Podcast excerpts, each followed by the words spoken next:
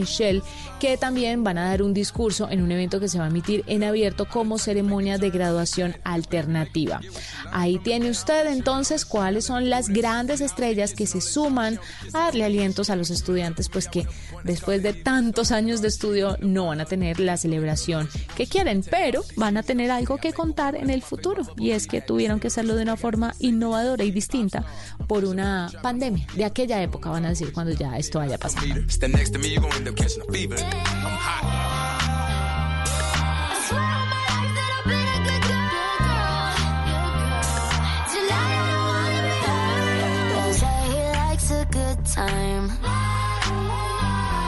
Arroba la nube blue. Arroba blue radio Síguenos en Twitter y conéctate con la información de la nube. Juanita, ¿sabía usted que no existen más de tres minutos en video y muy poquitas fotos del denominado tigre de Tasmania?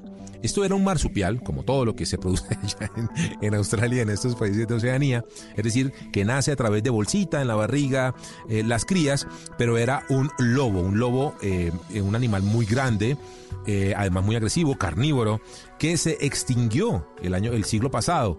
Pues hicieron un video o más bien, hay un documental que se hizo en cine, en cintas de cine, que descubrió el eh, Instituto de Filmografía de Australia que decidió digitalizar, ojo con esto, en tecnología 4K y lo puso disponible al mundo. Es, una, un eh, documental, más bien es un documento gráfico de 21 segundos que muestra a Benjamín.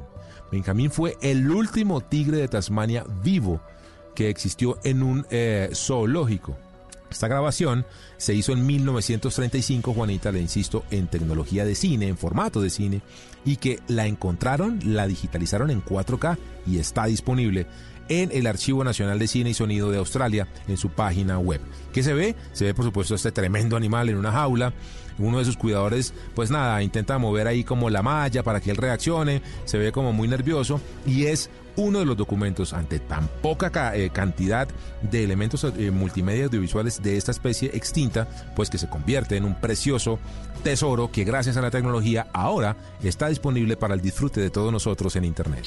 Y con esta noticia nos vamos. Fue un gusto acompañarlos. Nos encontramos nuevamente mañana después de las 7 y 30 de la noche con más tecnología e innovación en el lenguaje que todos entienden. Una feliz noche para todos. Son las 8 de la noche. Aquí comienza Mesa Blue con Vanessa de la Torre. 8, 2 minutos de la noche, bienvenidos a Mesa Blue, numeral Vanessa, pregúntele a Min Educación. Nuestra invitada de esta noche es la ministra de Educación de Colombia, María Victoria Angulo, con un panorama que nos llena profundamente de preguntas y de inquietudes como a todos sobre el futuro y sobre todo el sostenimiento de la educación virtual en Colombia, sobre van a volver los niños a finales de agosto a los colegios o no. Ya para entonces llevarían casi cinco meses sin haber ido a las aulas. ¿Cómo está articulada Colombia para garantizar esa igualdad de la educación que es tan necesaria? Dice, entre tanto, la UNESCO, la Organización de las Naciones Unidas para la Educación, que hay 1.400 millones de niños en 140 países del mundo que se han visto afectados por el cierre de los colegios y las universidades que han generado el COVID-19.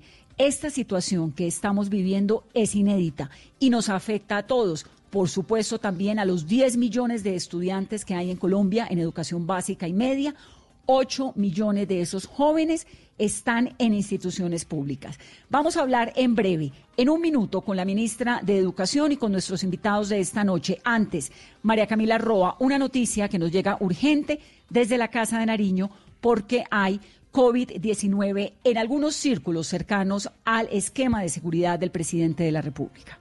Vanessa, buenas noches. Sí, nos confirman desde Casa de Nariño que una persona de seguridad de la Presidencia de la República y 13 miembros activos al batallón que están adscritos al batallón de Guardia Presidencial dieron positivo para COVID-19, es decir, 14 personas en total. Sobre el primer caso, nos cuentan que es un integrante del equipo de seguridad asignado a la presidencia que adquirió el virus en una misión realizada en Leticia, en Amazonas, pero que regresó a Bogotá, lo sometieron a la prueba y en este momento se encuentra cumpliendo el aislamiento en su casa. Sobre los otros 13 casos que corresponden al batallón de guardia presidencial, lo que nos dicen es que también están siendo ya tratados y que ellos no tienen ningún contacto ni con el esquema de seguridad del presidente ni con el presidente porque se prohibió su entrada a Casa de Nariño desde marzo precisamente tomando medidas sanitarias, medidas de bioseguridad.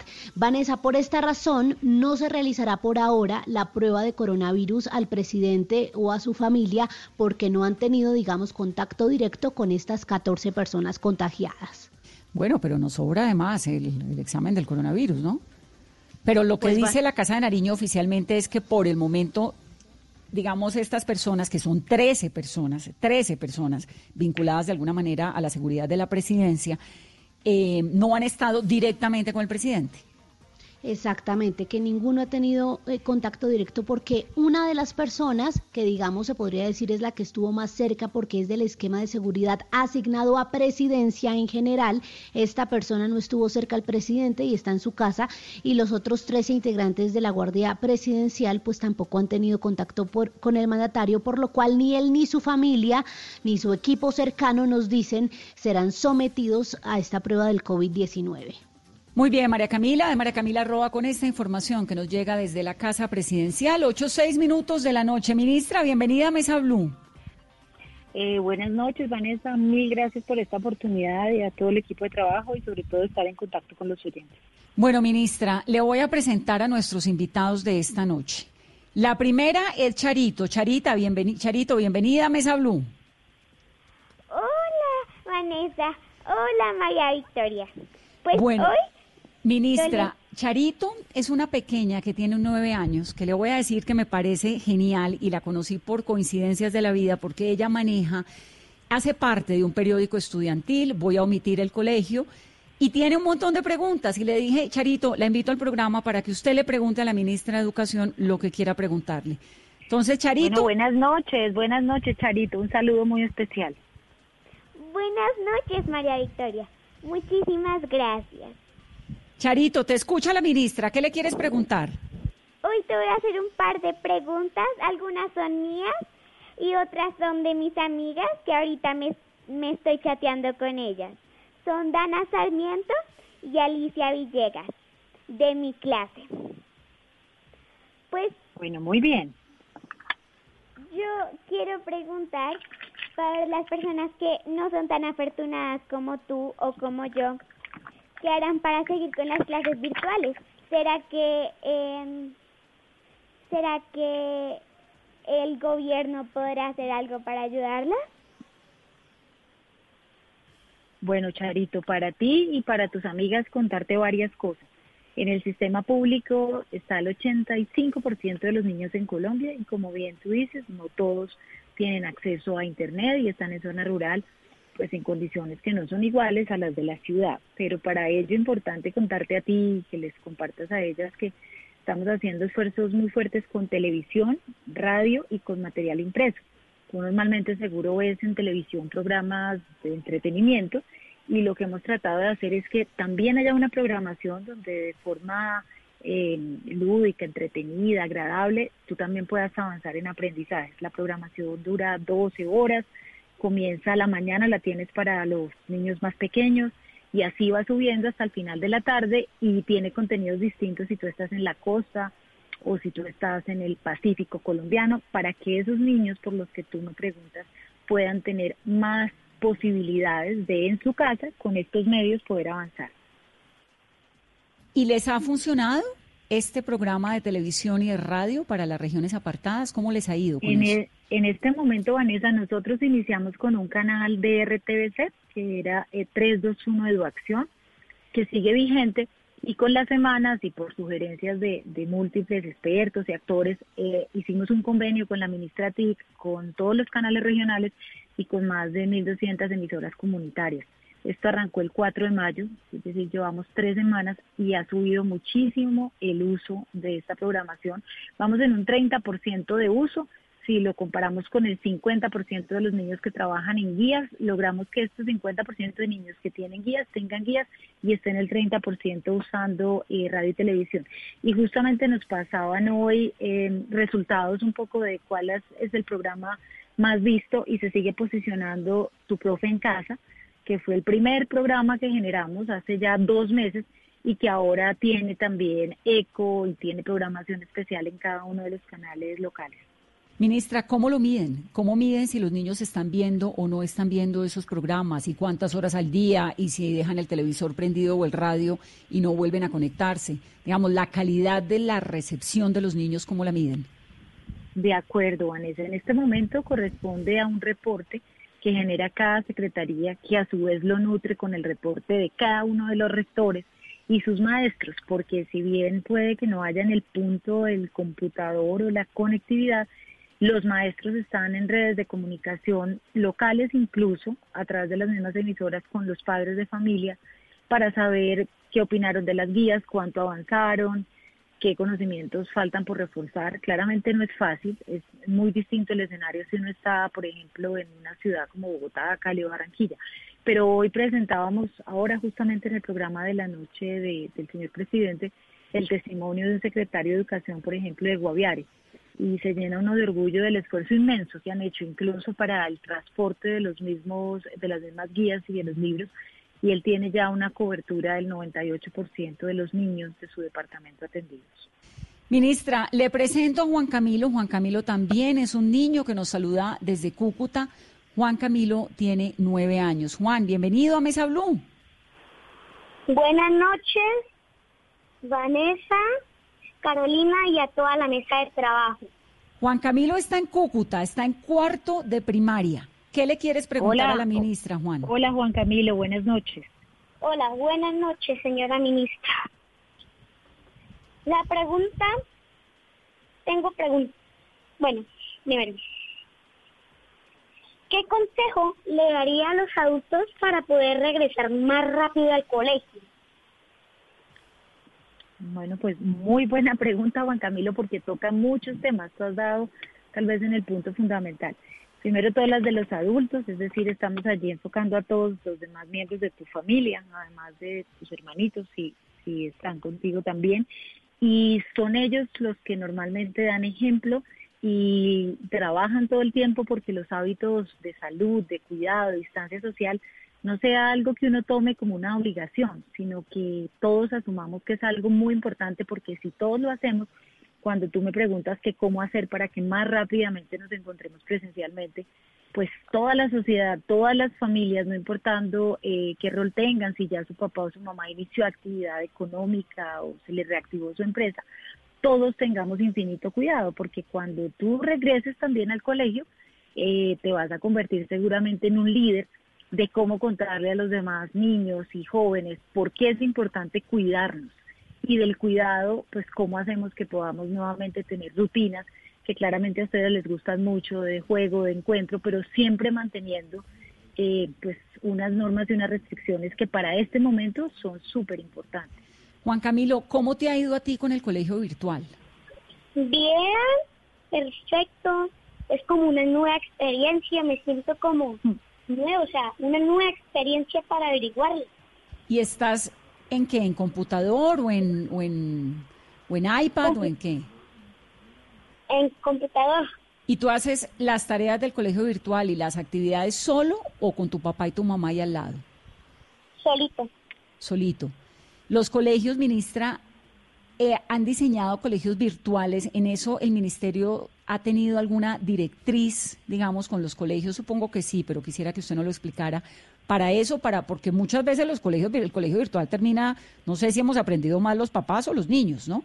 ¿Cuál es la directriz del, del, del ministerio? Sobre todo porque nos quedan dos meses más, porque aquí así salgan a vacaciones, pues toca seguir enseñándoles algo.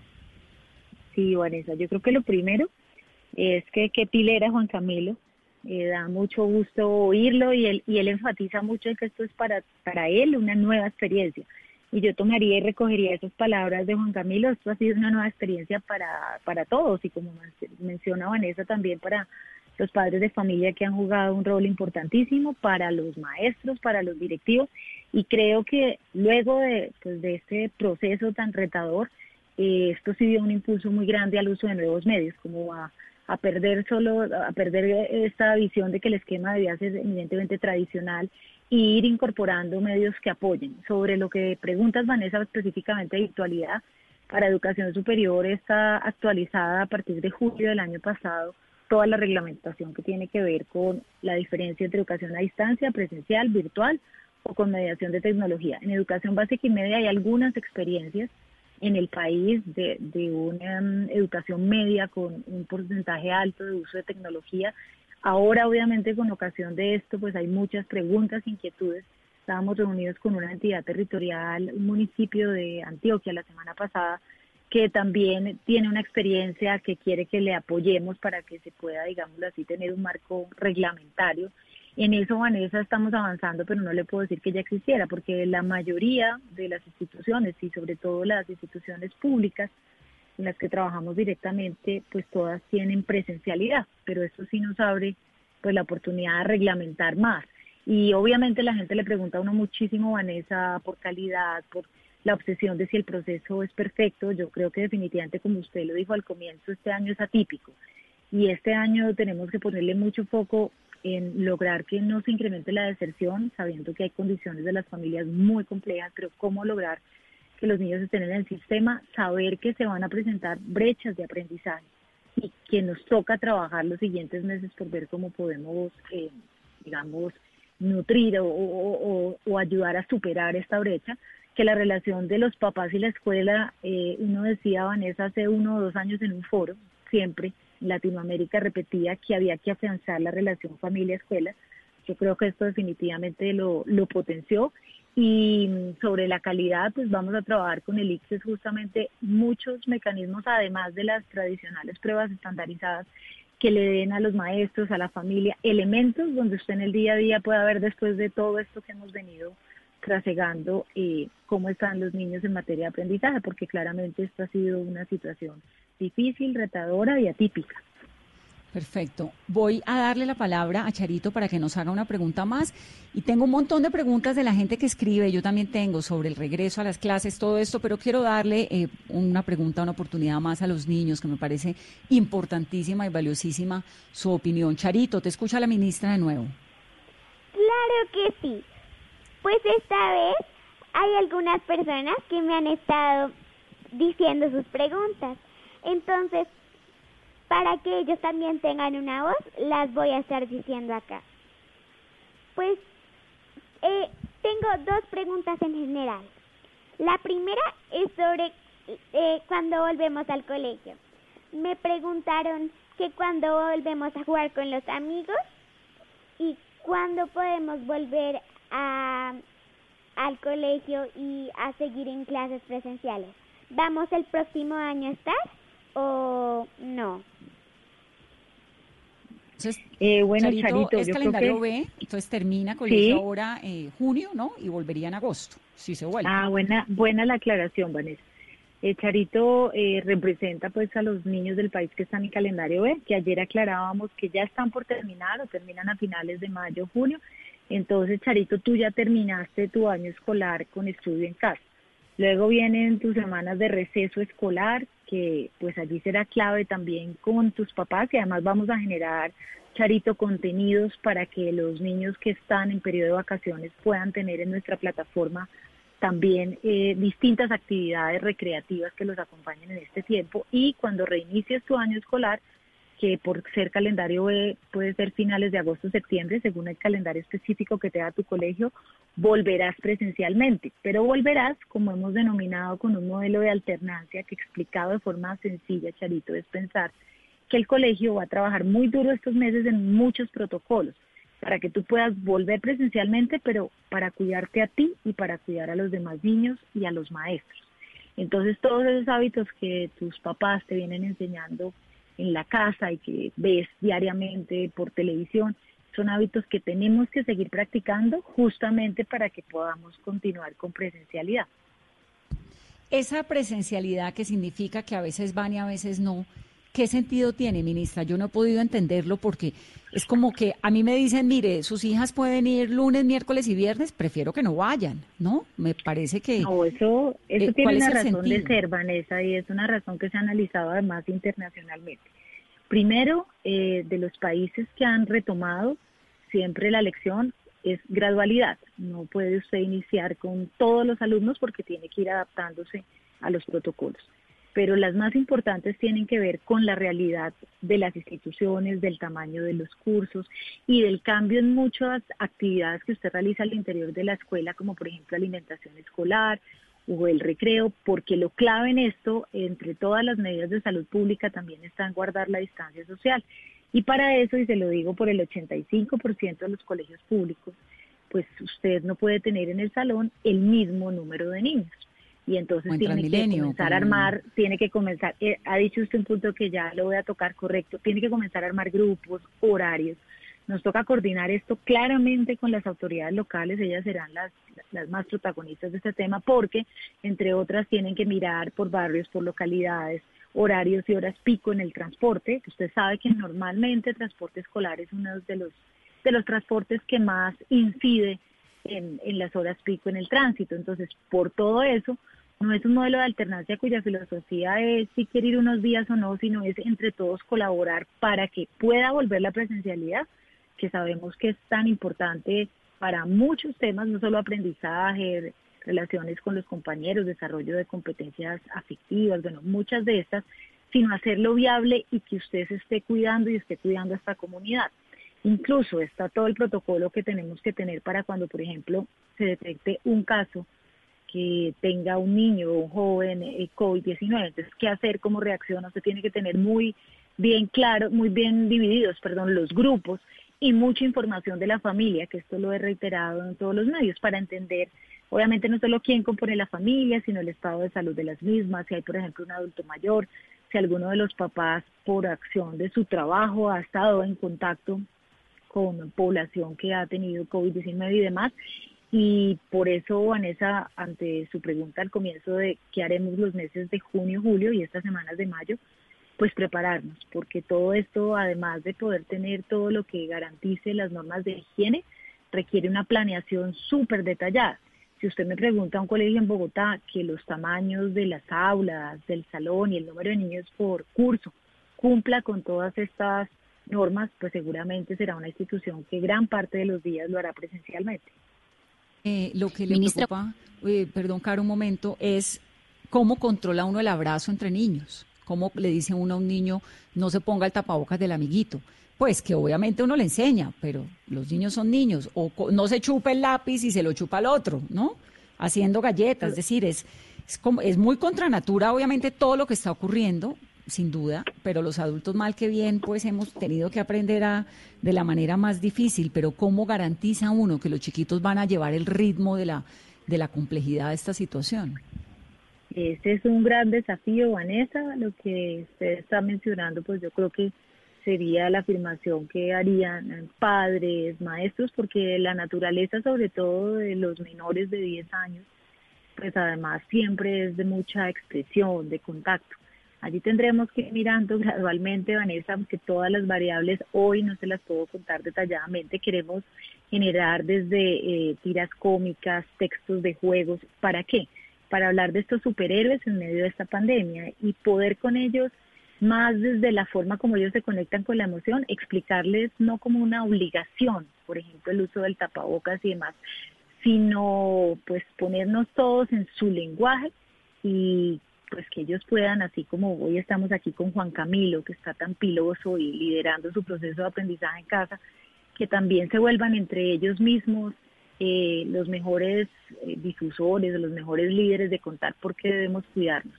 100% garantía de que estas cosas no ocurran, claramente Vanessa, pues nadie se las puede dar, pero pues yo creo que entre las maestras, los papás y ellos sobre todo y el material que vamos a generar, ojalá podamos dejarles ver como lo positivo de este comportamiento, más allá de un tema de, de una sanción o de, o de que toca y entendamos el porqué. Sí, no, es un desafío tremendo. Voy a despedir a mis chiquitos invitados, pero antes, Charito, ¿me escuchas? Sí. Bueno, despídete de la ministra, Charito, porque como ya son las ocho y media, los niños a las ocho y media ya a la cama. Claro que sí, pero antes puedo hacer una pregunta más. Claro que sí. Muchísimas gracias. Pues yo quiero preguntar sobre los jardines infantiles. ¿Cómo podemos hacer para que los niños no se salgan de sus jar- jardines y pues que sus que se cuiden y eso? Cuando Y se bueno, quieran abrazar, ¿qué hacemos? Y para que no juguetes. se salgan de los jardines y sigan con sus clases, para que los jardines hagan clases presenciales. Listo. Déjame entonces, eh, anoto aquí la pregunta y ya se la hacemos a la ministra para que la conteste, para poderme despedir de ti y también de Juan Camilo. Ya la ministra nos contesta esa respuesta, esa pregunta. Vale, Charito, un abrazo. Eh, un abrazo, Charito. Y muchísimas gracias por invitarme. Por favor, gracias a ti por venir al programa. Juan, ¿me escuchas? Sí, señora. Bueno, ¿qué le quieres preguntar a la ministra para cerrar? Bueno, también, ministra, muchas gracias. Sé que no es fácil, pero ¿qué portal de internet nos recomienda para poder aprender inglés en este tiempo? Ay, muy buena pregunta, Juan Camilo. Pues te, la, te, te doy dos respuestas. La primera es que es de acceso gratuito la plataforma que creó el Ministerio de Educación que se llama Aprender Digital.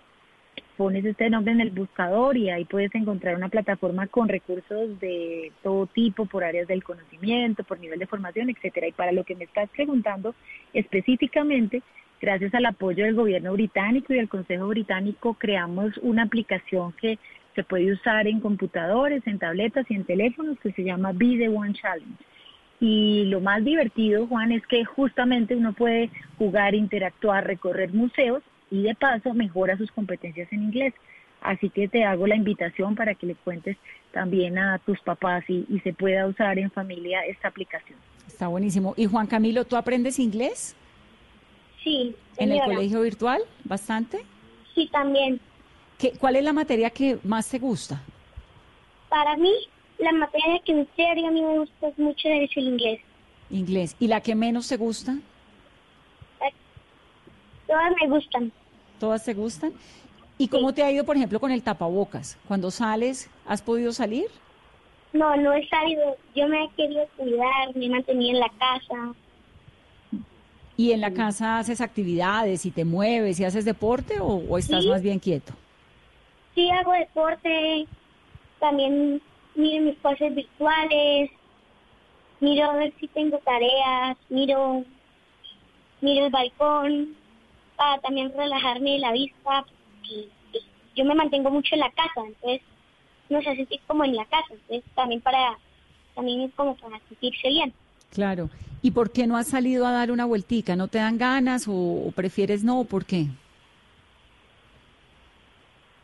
Prefiero mejor cuidarme y después ya como cuando ya se regule más esta situación, o sea, ya como que digan que ya ha reducido, ya se siente un poquito más tranquila, yo puedo, ya me siento como más seguro de salir que en estos momentos. Sí. ¿Qué, qué es para ti, Juan Camilo, el coronavirus? ¿Qué entiendes del coronavirus? Pues para mí es como un virus que quiere atacar o quiere destruir toda la humanidad entera. Quiere acabar con la vida. Por ejemplo, quiere que nosotros ya no existamos. Quiere que nosotros, la raza humana desaparezca del universo. Y por eso hay que cuidarse. Y por eso. Bueno, no tanto que quiera, porque finalmente los virus no tienen inteligencia y no piensan. Pero eso pasa, hay que cuidarnos todo para que estemos bien. Un abrazo, Juan. Gracias por estar con nosotros.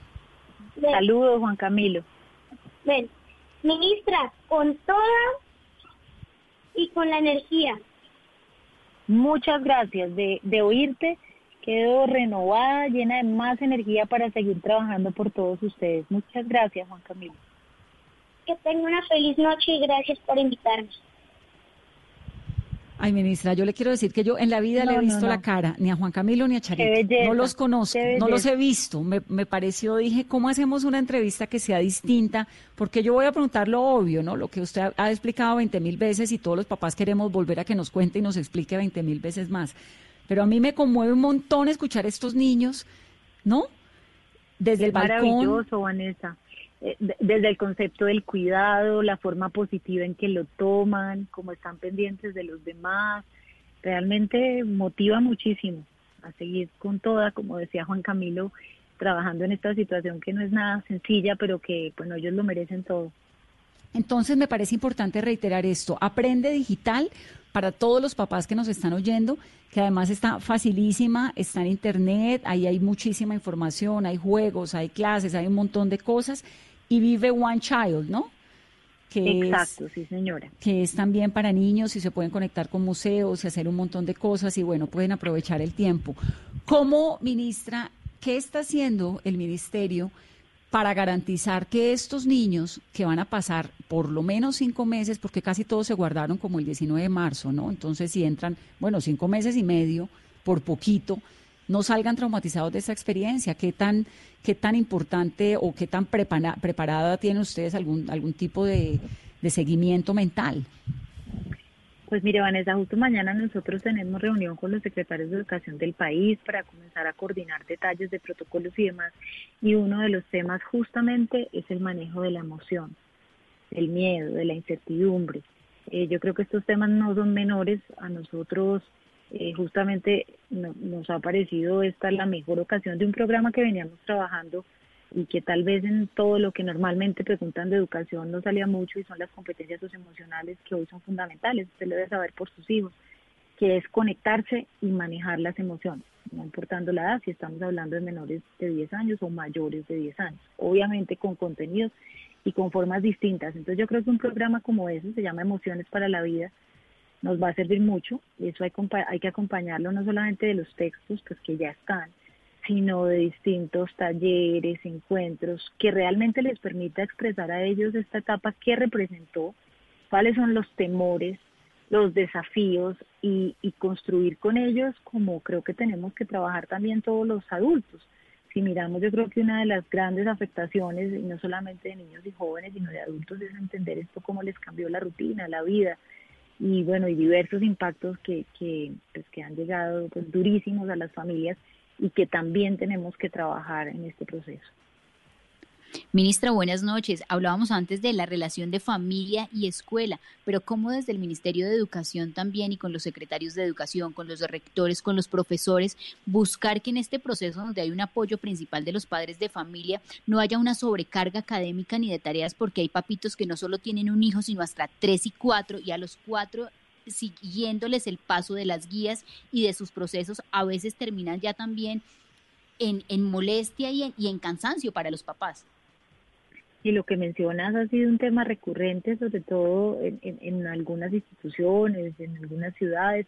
Yo creo que aquí todo el mundo tratando de esforzarse mucho porque no se pierdan estos procesos de aprendizaje, también pierden de vista eh, que las dinámicas familiares también son un desafío y que se están aprendiendo otras cosas dentro de las dinámicas familiares. Estamos trabajando con Red Papás y con varias asociaciones de padres de familia para crear contenidos conjuntos en esta guía familia escuela que además nos acompaña en este tiempo, donde estas, estas expresiones que tú estás haciendo públicas de cómo lograr un equilibrio entre las tareas, entendiendo que ahora hacen parte muy activa de la dinámica familiar y cómo también valorar, que eso a veces en, el afán se nos olvida, esos otros aprendizajes del mayor tiempo de relacionamiento y de muchas cosas que han venido pasando en los hogares. Entonces lograr ese equilibrio es clave y como le mencionaba Vanessa hace unos minutos, cuando volvamos al esquema de la presencialidad, pues también habrá un tiempo bien importante para definir brechas y sin estresar pues a los alumnos ni al sistema,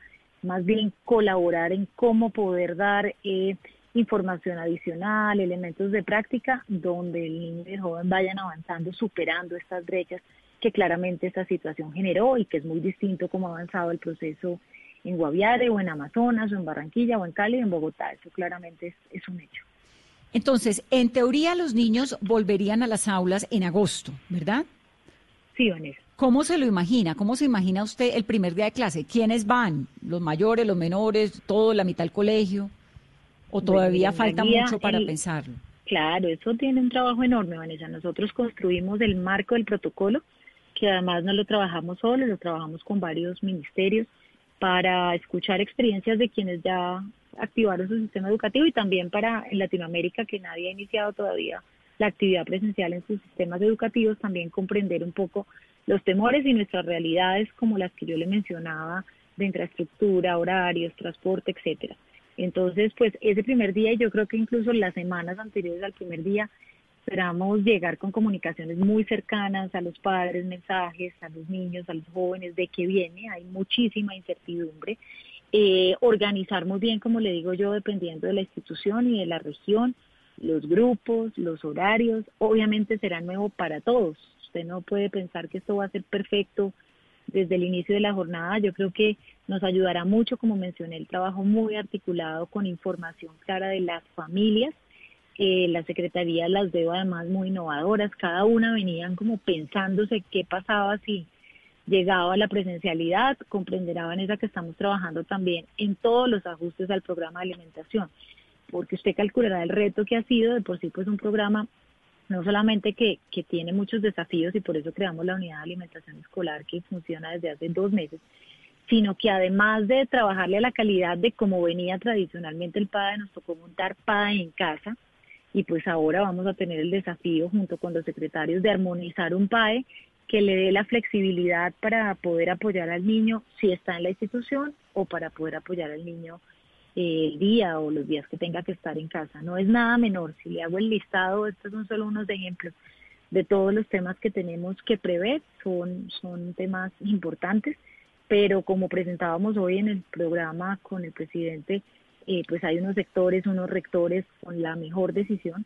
y unos maestros que se han valido de diversos medios para estar permanentemente conectados con los estudiantes, así que también podríamos decir que además de incertidumbre y, e innovación, serán también días de alegría, Vanessa, de reencontrarse de los grupos, obviamente, con todas las medidas, pero de reencontrarse con sus maestros, con sus amigos.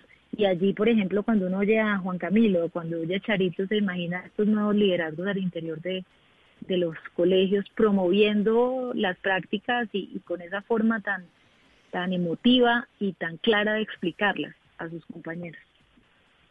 Sí, qué cosa, qué reto tan impresionante. Tengo que hacer una pausa, ministra 836, pero tengo muchas más preguntas que me han enviado, además, estudiantes y profesores en diferentes regiones del país y quisiera darles la palabra, si me permite, dos minutos de pausa y ya regresamos en Mesa En tiempos de crisis, existen seres con almas poderosas que se convierten en héroes de nuestra historia. En Organización Solarte, Queremos dar gracias a cada uno de nuestros colaboradores por superar sus miedos, arriesgándolo todo para entregar cada día no solo alimentos de primera necesidad a toda Colombia, sino también la esperanza de que todo va a estar bien. Porque cuando la bondad se pasa en la comida, el amor es el alimento. En Organización Solarte, trabajamos pensando en usted.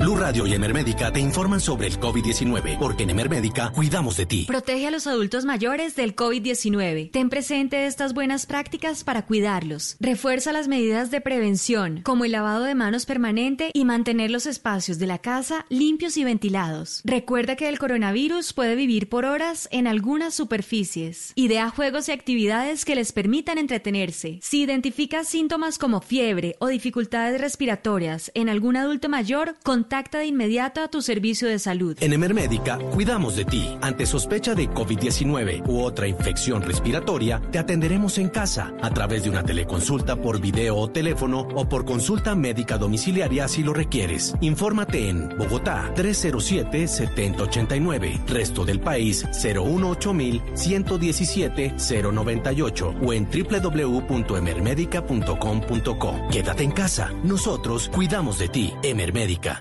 Supersalud. En la Universidad de los Andes tomamos la iniciativa de generar alianzas para masificar las pruebas de detección de COVID-19 y así ayudar a tomar mejores decisiones. Únete tú también, dona en www.lapruebasdetodos.com. Con tu ayuda podremos hacer más. Universidad de los Andes, institución sujeta a inspección y vigilancia por el Ministerio de Educación Nacional.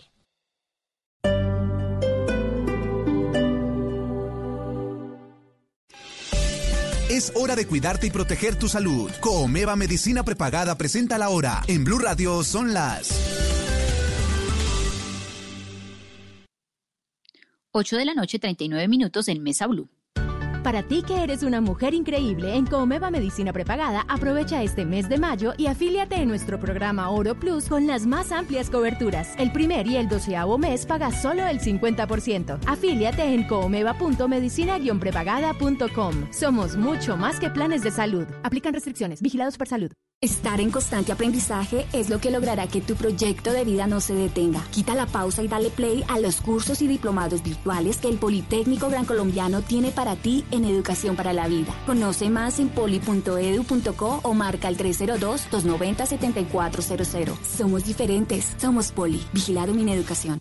Esta noche en Bla Bla Blue.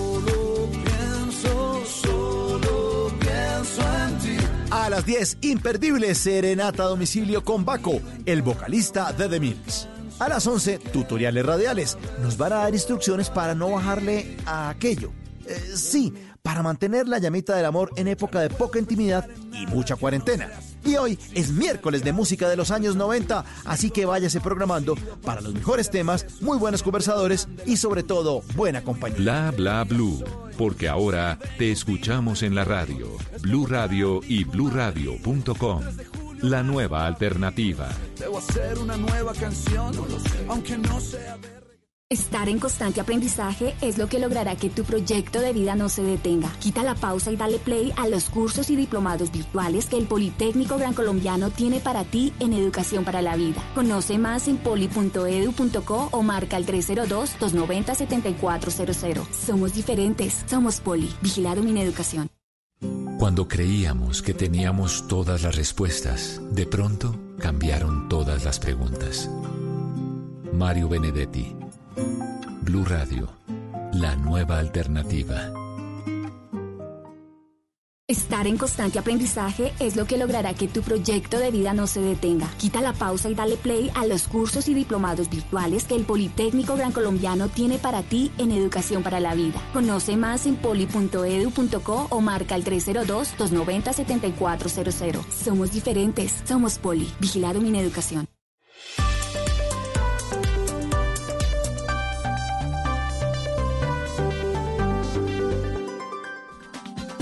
Ministra, vamos terminando 8.41 minutos de la noche. Quisiera preguntarle sobre las pensiones de colegios privados. ¿Hay alguna sugerencia desde el Ministerio de Educación para reducir esas pensiones? Yo le respondería, Vanessa, que hay algunos apoyos a los colegios públicos y privados y a los papás. A los colegios públicos, pues yo ya he contado y creo que también acá en su programa, pues todos los recursos adicionales que estamos dando a los fondos educativos, a todo el tema de alimentación, eh, bioseguridad, etcétera. A los privados generamos, como lo anunciamos la semana pasada, tres medidas. La primera, que además quedó hoy súper corroborada para personas naturales, es que jardines y colegios tienen eh, la oportunidad de tener el subsidio de nómina que ha anunciado el gobierno, eh, que es el 40% de un salario mínimo por cada uno de sus trabajadores. Esto pues le sirve y apoya mucho a los jardines y a los colegios. Por otro lado, hay una línea de crédito específica con temas de tiempo de gracia, garantía, etcétera, que va también para ellos. ¿Por qué menciono estas dos medidas por este lado?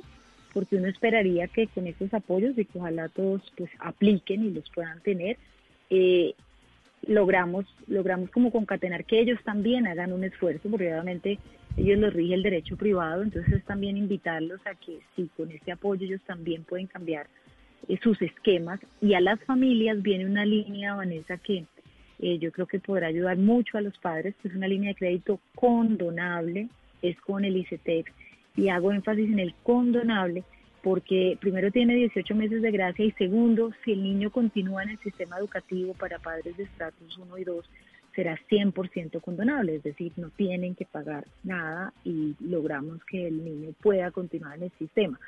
Entonces uno que esperaría que con ese conjunto de medidas también logremos la corresponsabilidad, la solidaridad de estas instituciones y ellos a su vez pues puedan brindarles también facilidades en tiempos y demás a los a los padres. Claro, porque obviamente el énfasis pues está en los 8 millones de estudiantes de colegios públicos, pero hay 2 millones de estudiantes más de colegios privados, ¿no? Y, y a todo el mundo le bajó la calidad de vida de alguna manera a todo el mundo en todo el planeta. Entonces, de acuerdo, sí, señora. También uno ahí dice, bueno, metámosle desde lo privado también un poquito de sensatez a la de conciencia al, al, tema. Yo me acuerdo, ministra, que en la primera entrevista que hicimos en esta coyuntura usted me dejó un mensaje que lo he aplicado todos los días en la casa y que además me parece que es lo más lógico que ha pasado y es bájele un poco al, al, al voltaje y al estrés y tratemos de tener niños que sean más tranquilos, más saludables, más amenos. También hemos visto unos indicadores de violencia intrafamiliar muy delicados. ¿Qué ha pasado en estos dos meses con todas esas cifras que usted recibe todos los días? Eh, sí, Vanessa, pues hay unas cifras que la reporta directamente el ICBF que tiene que ver pues con temas de maltrato a miembros del hogar, a la madre o en general de los adultos que impactan directamente en los niños.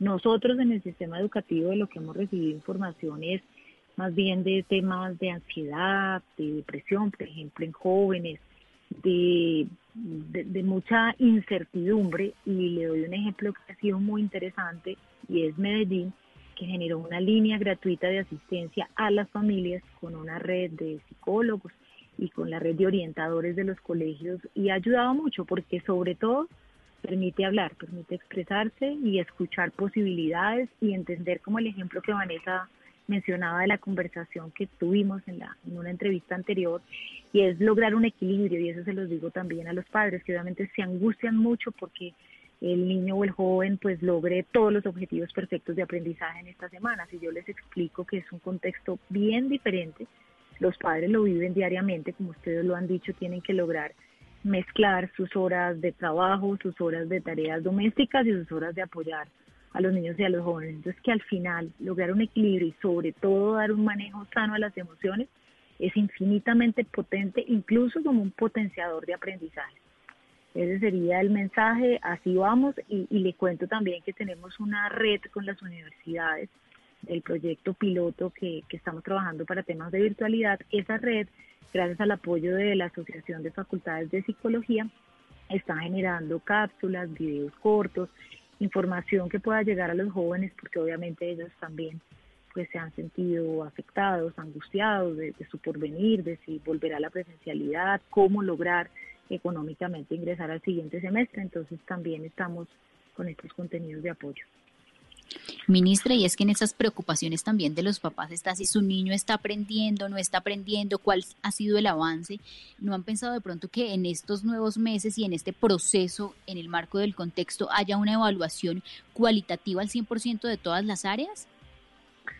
Yo creo que esa es la esa es la visión. Cada colegio, ustedes saben que en Colombia tiene un marco de evaluación eh, definido por, por la institución. Aparte son pues las pruebas estandarizadas que hacemos con el ICFES, pero la evaluación la define cada colegio y el mensaje ha sido eso, lograr un equilibrio que reconozca que esta es una situación única, que nadie estaba preparado y que claramente no podemos pues tener ni los mismos procesos ni garantizar los mismos avances. Y que nos concentremos mucho, mucho en algo que tal vez alguno, no sé si Juan Camilo o Charito también mencionaban, y, y es entender un poco al regreso, también en el reencuentro, ¿Dónde están esos temas que de pronto generan todavía dudas, que no se entendieron bien, que no se pudieron trabajar o estudiar de pronto con el escenario práctico que requerían y que podamos fortalecerlo? Y esto, Vanessa, pues va a tener un impacto que no lo podemos perder de vista y tenemos que reforzar muchísimo las estrategias de calidad también en el año 2021 cuando uno habla del COVID-19 y mira impactos a todo nivel, no es una cosa pasajera, digamos, esto tocó distintos puntos y realidades familiares y también del sistema educativo, así que también en ello estamos ya preparándonos y trabajando. Pues ministra, nos queda agradecerle por contestar con generosidad y con paciencia a todos los interrogantes, que además son un montón y queda uno, hay un montón de gente ¿no? que me escribe y me dice, pero al filo de agosto, ¿qué? digo, no, pues ni idea, esperemos a ver, aquí le toca a uno ir, ¿no? Como paso a paso, el plan es este, pero eh, no sabemos si se vaya a poder implementar o no, ahí vamos viendo, mejor dicho. Gracias, ministra, y un saludo muy especial y ojalá le, siga funcionando esto de la educación a tantos lugares.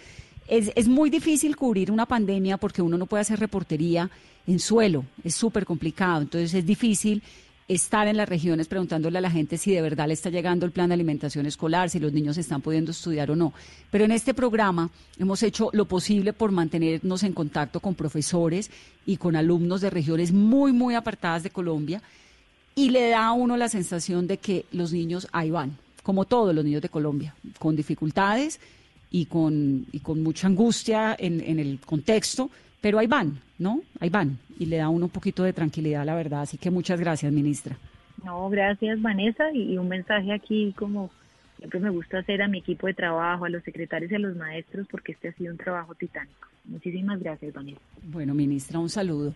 La ministra de Educación de Colombia, sabemos que ustedes tienen un montón de preguntas que eh, nos estamos nosotros también haciendo. Voy a darle la palabra a algunos de los oyentes que nos están llamando. ¿A quién tenemos, Juli? A Natalia. Hola, Natalia. Buenas noches. ¿De dónde nos llamas? Cartagena. ¿Qué quieres decirnos? De que por qué debemos ir al colegio. Yo exactamente no quiero ir porque tengo la preocupación de qué tal y si nos infectamos. Y ahora precisamente la ciudad en la ciudad está haciendo mucho calor cómo andar con tapabocas. Hoy yo probé andar con tapabocas. Me sentía que me asfixiaba en momentos por el calor que hacía. ¿Cuántos años tienes, Natalia? 12 12. Entonces lo que tienes que hacer es quedarte en tu casa tranquilita en lo posible, tomarte un poquito de fresco en la tarde. Es súper difícil para todo lo que está pasando y nos toca tener paciencia. Faltan dos meses todavía, ministra. Eh, Natalia, dos meses todavía. No alcanzamos a, a, a que la ministra te pudiera saludar, pero te está escuchando y faltan todavía dos meses para que los colegios vuelvan y si vuelven, pues ya escuchaste, va a haber algunos días que van unos, luego van otros y así.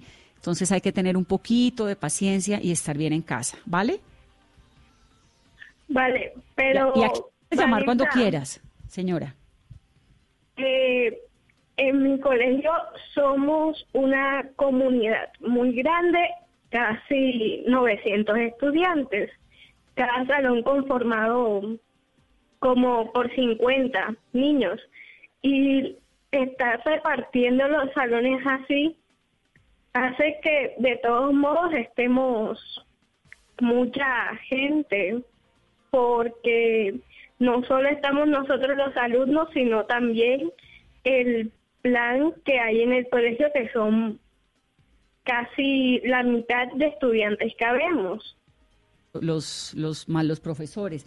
El plan que están haciendo es que algunos días van unos niños, al otro día van otros niños, luego vuelven otros para que no haya grupos de 50, sino de menos. De golpe organizan unas clases por la mañana, otras por la tarde, entonces ya no van 50, sino 25 o menos. Pero todo eso lo van viendo poco a poco. Faltan todavía dos meses. Hay que esperar a ver qué pasa con el COVID-19 y ver también qué resultado va dando el de la educación. Por el momento, muñeca, nos toca en Aprender Digital, que está, tiene un programa interesante, ver en televisión las clases y tratar de estar tranquila. Aprende a hacer galletas, por ejemplo, que puede ser una opción bonita. Un abrazo, Natalia. Aquí nos puedes llamar siempre, ¿ok? Gracias. Bueno, Paula Alejandra. Buenas noches, me llamo Paula Alejandra Martínez. Buenas noches, señora Vanessa. Vengo a hacerle una pregunta.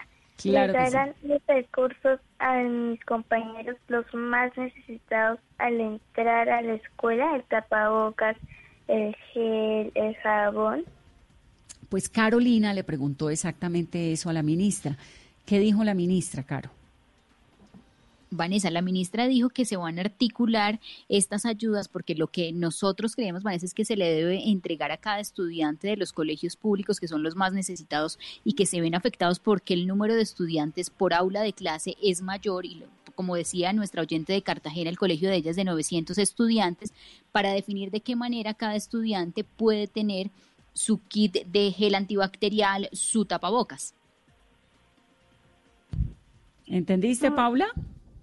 Sí, señora, y muchas gracias lo que están haciendo por nosotros. Que pase buena noche. Buena noche, Paula. Paula nos llama desde dónde? Desde Subachoque, Cundinamarca. Desde Subachoque. ¿Cuántos años tienes? Diez. Diez años. Este es tu programa, nos puedes llamar cuando quieras. Muchas gracias. Bueno, un saludo muy especial.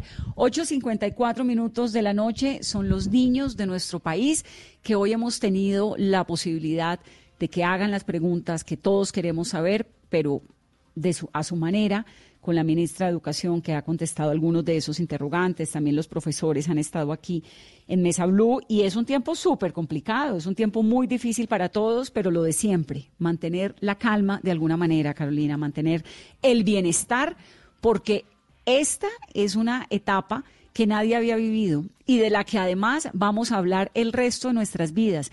Y además vamos a hacer un caso de estudio. Generaciones enteras van a contar cómo fue la época del COVID-19, qué hicimos, qué dejamos de hacer. Tratemos entonces de que esta época sea lo más llevadera posible. Son las 8.54. Antes de irnos, Caro, no hemos dado las cifras de contagios en el día de hoy. 6.490 pruebas se hicieron en el día de hoy. Contagios en total en Colombia, las cifras del Instituto Nacional de Salud.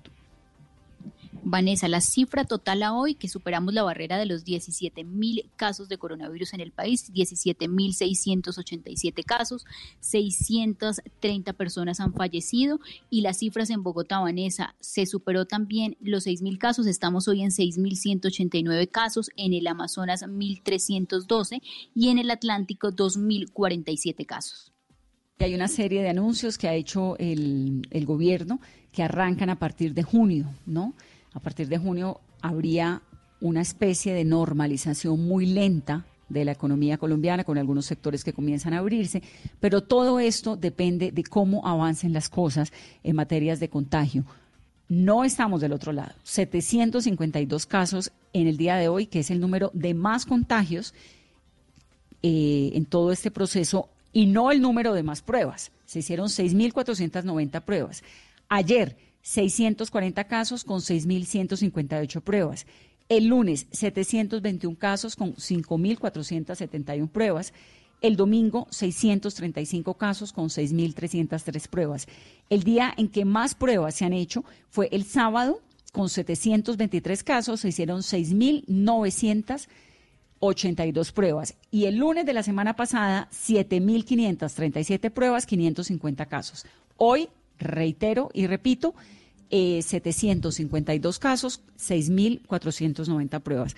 Esto lo que está diciendo es que si bien, como lo dijimos ayer con el doctor Álvarez, en Colombia se ha logrado contener de alguna forma, frenar lentamente la propagación del COVID-19, el contagio está allí, en la puerta de la casa.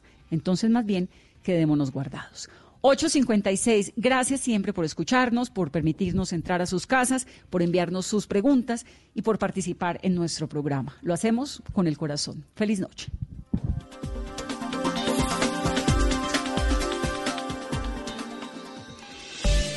A esta hora, Volkswagen te recuerda que el esfuerzo más grande ya está hecho y te invita a tener paciencia para hacer más amable la cuarentena. Son las 8 de la noche, 57 minutos en Blue Radio. Y a esta hora continuamos acompañándolos como siempre aquí en Blue Radio con información muy importante para todos nuestros oyentes.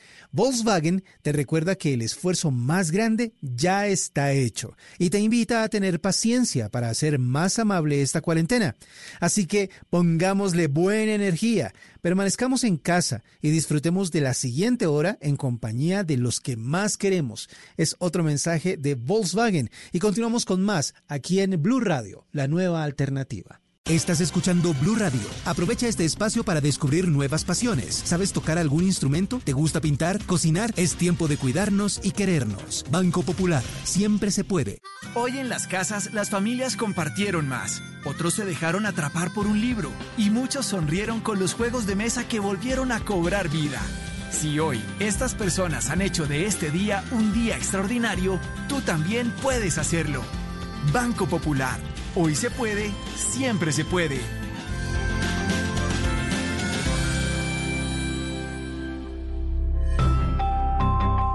Somos Grupo Aval, vigilado Superintendencia Financiera de Colombia. Esta noche en Bla Bla Blue.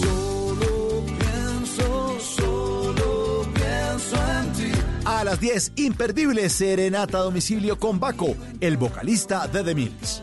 A las 11, tutoriales radiales. Nos van a dar instrucciones para no bajarle a aquello.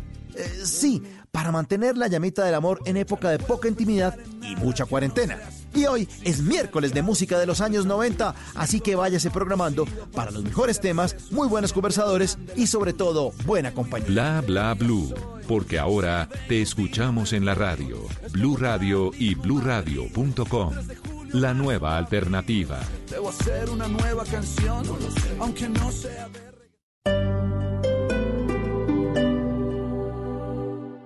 Estar en constante aprendizaje es lo que logrará que tu proyecto de vida no se detenga. Quita la pausa y dale play a los cursos y diplomados virtuales que el Politécnico Gran Colombiano tiene para ti en Educación para la Vida. Conoce más en poli.edu.co o marca el 302-290-7400. Somos diferentes, somos Poli. Vigilado Mineducación. Esta noche en Blue 4.0. Hola, soy David Luna. Quiero invitarlos a que esta noche a las 9 pm nos acompañen en Blue 4.0. Vamos a hablar de tecnología, de cómo el mundo está cambiando y cómo estamos enfrentando la economía digital. Blue 4.0, lunes a viernes de 9 a 10 de la noche en Blue Radio. La nueva alternativa. Estar en constante aprendizaje es lo que logrará que tu proyecto de vida no se detenga. Quita la pausa y dale play a los cursos y diplomados virtuales que el Politécnico Gran Colombiano tiene para ti en Educación para la Vida. Conoce más en poli.edu.co o marca el 302-290-7400. Somos diferentes, somos Poli. Vigilado Mineducación.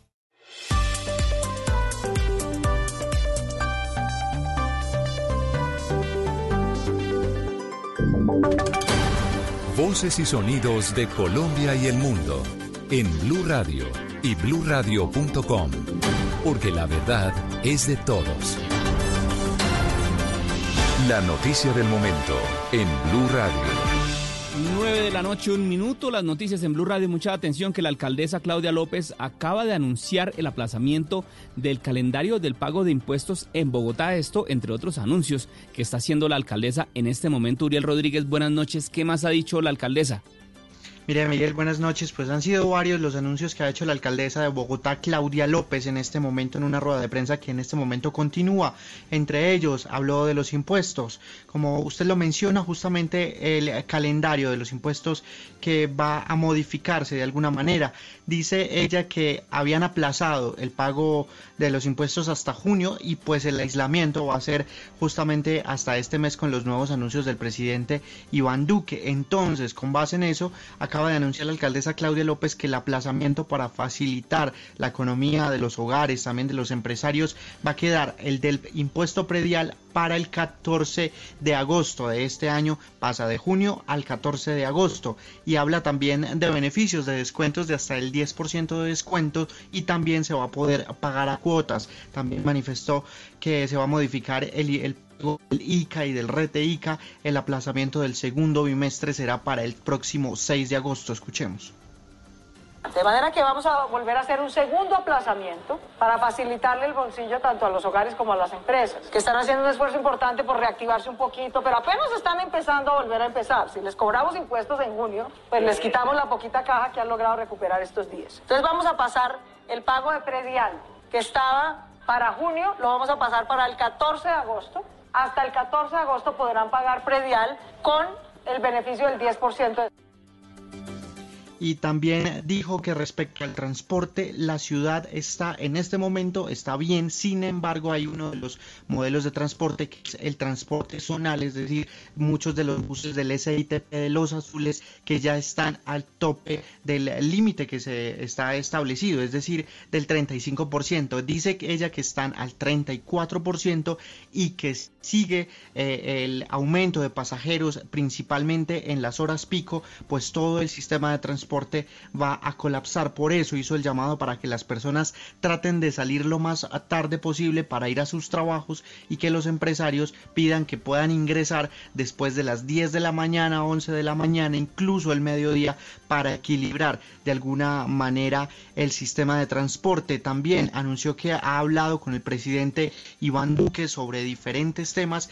y también que otros empresarios y otras personas le han planteado la posibilidad de que se extienda los horarios de ingreso y de trabajo, por ejemplo, para las noches. Sobre eso dice ella que tiene la responsabilidad conjunta con el gobierno nacional para las medidas de seguridad, de transporte, pero sobre todo por los costos que se genera principalmente para los empresarios. Anunció que van a hacer una nueva donatón en la ciudad de Bogotá el 31 de mayo para poder conectar a los estudiantes de los diferentes colegios. Ha identificado 100 mil estudiantes en condiciones que no tienen eh, un equipo para poder conectarse, no tienen acceso a Internet, por lo cual también se han hecho convenios con el Ministerio de, de las Tecnologías y la Información, con el gobierno para esta medida, Miguel.